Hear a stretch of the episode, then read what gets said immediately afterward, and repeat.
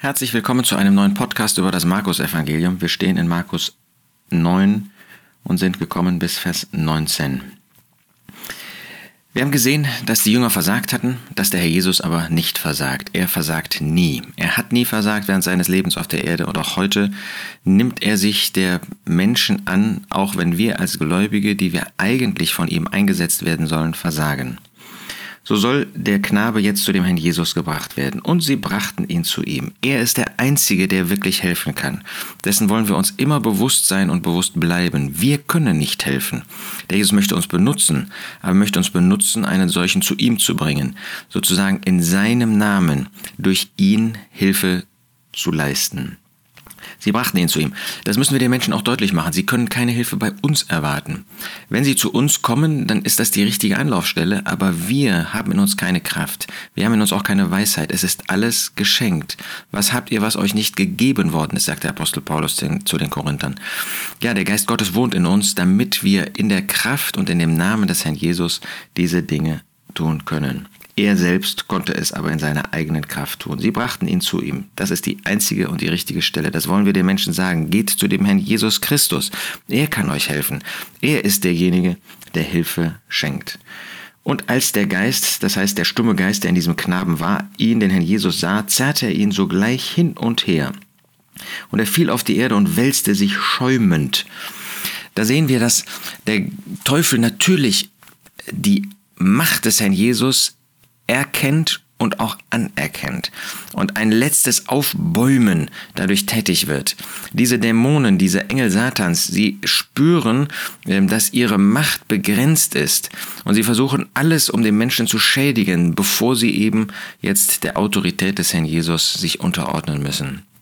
Wir können äh, dankbar sein, dass wir es mit dem zu tun haben, der über allem steht, der mächtiger ist als alles. Stellt euch vor, ähm, wenn wir wären dem Teufel und seinen Engeln wären wir aus, einfach ausgeliefert. Das sind wir nicht. Nein, wir haben es mit dem zu tun, der stärker ist als er.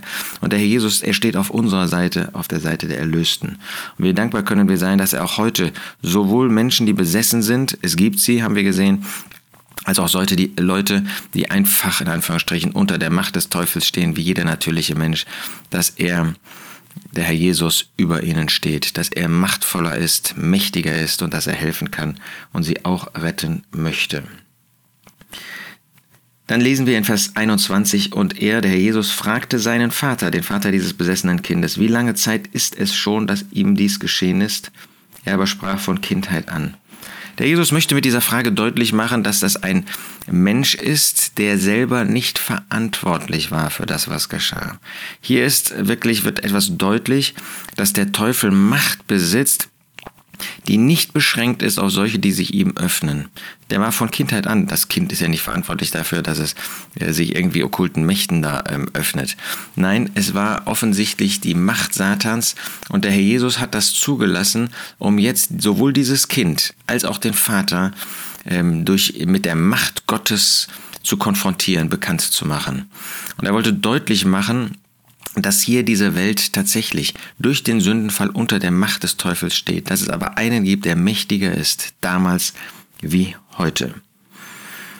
Und äh, dann lesen wir, oft hat er ihn, sagt der Vater, sogar ins Feuer geworfen und ins Wasser, um ihn umzubringen.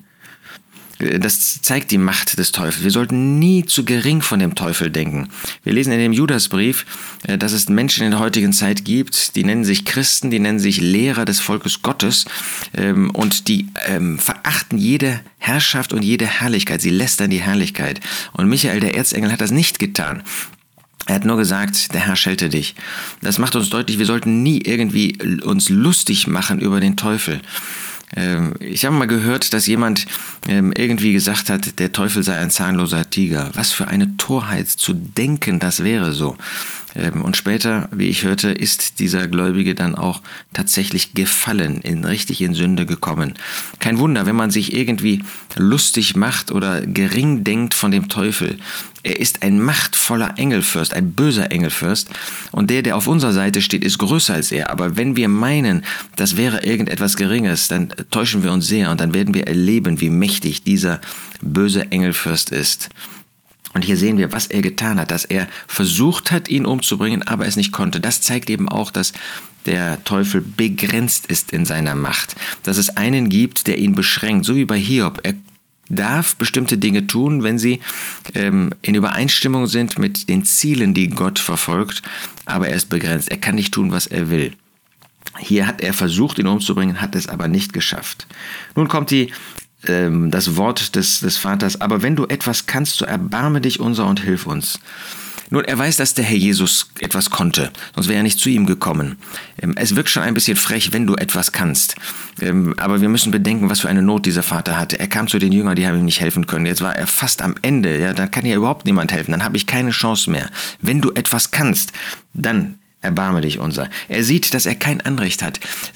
Sie, der, der natürliche Mensch, der verlorene Mensch hat kein Anrecht auf die Gnade Gottes. Das Gnade ist nicht etwas, worauf wir uns äh, stützen können, bevor sie uns geschenkt ist. Gnade ist unverdient. Und das, was Gott mit uns getan hat, dass er uns den Herrn Jesus geschenkt hat, dass wir errettet worden sind, dass wir jetzt uns bekehren konnten, das ist nichts als die pure Gnade Gottes. Wir haben keinen, kein Anrecht darauf. Wir brauchen das Erbarmen. Wir können als natürliche Menschen Gott nur anflehen. Er hört darauf aber dieses Bewusstsein sollte uns auch als Gläubige nie verlassen, dass es die Gnade Gottes ist, dass es nicht unser Verdienst ist, im Gegenteil. Es ist nur das Erbarmen des Herrn, das Erbarmen Gottes. Erbarme dich unser und hilf uns. Jesus aber sprach zu ihm, was das Wenn du kannst betrifft, dem Glaubenden ist alles möglich. Wenn du kannst. Der Jesus macht deutlich, es liegt nicht an mir. Es liegt an dir selbst. Du musst das Vertrauen haben. Du musst den Glauben haben. Seht ihr, in unseren Umständen, es liegt nicht an uns, ob der Herr Jesus uns hilft. Es liegt nicht an ihm, Entschuldigung, es liegt nicht an ihm, ob er uns hilft, sondern es liegt an uns, ob er uns helfen kann, ob wir dieses Vertrauen zu ihm haben. Wie oft haben wir das Vertrauen aufgegeben? Ähm, und ich möchte an dieser Stelle nochmal betonen, es geht nicht darum, dass er Wunder tut, um uns zu heilen von einer Krankheit, um uns aus Umständen herauszubringen. Das können wir heute nicht erwarten. Dazu ist nicht die Zeit heute. Das war damals, als der Jesus auf der Erde wirkte, das wird im tausendjährigen Reich wieder sein und das hat er vorweggenommen in den ersten Monaten, vielleicht noch kurz Jahren in der christlichen Zeit, wo er das neue Zeugnis bestärkt hat, gestützt hat, dadurch, dass er Wunder getan hat und deutlich gemacht hat, das ist wirklich von ihm. Wir leben nicht in dieser Zeit heute. Wir leben in der christlichen Zeit, in der nicht äußere Wunder das Kennzeichen sind, sondern innere Kraft, äh, die Gott uns gibt, auszuharren. Kraft, um in den Umständen weiterzugehen und nicht zu verzweifeln. Und da hilft er uns, wenn wir Glauben haben. Deshalb sagt der Herr Jesus, was das, wenn du kannst, betrifft, dem Glaubenden ist alles möglich. Damit meint er nicht jetzt alle Wunder und was weiß ich, sondern das in Anspruch zu nehmen, was der Herr geben möchte und was er auch gibt. Haben wir wirklich dieses Vertrauen auf den Herrn? Sind wir wirklich in diesem Glaubensvertrauen zu ihm unterwegs? Und wir werden das so sagen wie dieser Vater. Und sogleich rief der Vater des Kindes und sagte, ich glaube, hilf meinem Unglauben. Ja, wir haben zu wenig Glauben. Hier geht es nicht um den Zweifel, von dem Jakobus in Kapitel 1 spricht, wo er sagt, dann wird Gott nicht antworten. Der Zweifel nämlich, dass der Herr Jesus, dass Gott nicht in der Lage wäre, uns zu helfen. Wenn dieser Zweifel da ist, äh, dann kann der Herr nicht antworten.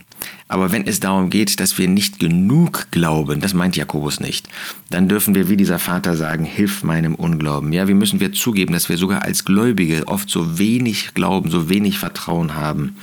Dann lasst uns das zugeben, dann wird der Herr uns helfen. Als aber Jesus sah, dass eine Volksmenge zusammenlief, gebot er dem unreinen Geist ernstlich, indem er zu ihm sprach, du stummer und tauber Geist, ich gebiete dir, fahre von ihm aus und fahre nicht mehr in ihn. Hier sehen wir, dass der Jesus mit Autorität spricht. Und dann lesen wir in Vers 26, und schreiend und ihn sehr hin und her zerrend fuhr er aus, und er wurde wie tot, so dass die meisten sagten, er ist gestorben. Jesus aber ergriff ihn bei der Hand und richtete ihn auf, und er stand auf. Wunderbares Ergebnis des Wirkens des Herrn. Dieser Knabe wird geheilt. Da, wo der Herr tätig ist, gibt es eine Wirkung seines, seines Handelns. Da, wo ein Funke Glaube, Vertrauen auf ihn in unseren Herzen ist, da wird er tätig sein und zum Segen wirken. Darauf dürfen wir vertrauen und das tut er auch heute. In der Regel nicht äußerliche Wunder, aber dass er uns die Kraft gibt, auszuharren, in den Umständen weiterzugehen in seiner Kraft. Und was für eine Wirkung vor der Welt ist das, wenn die Umstände sich nicht ändern, wir uns aber ändern, nicht durch uns, sondern weil der Herr wirksam ist, und das tut er in seiner Liebe und Gnade auch heute noch.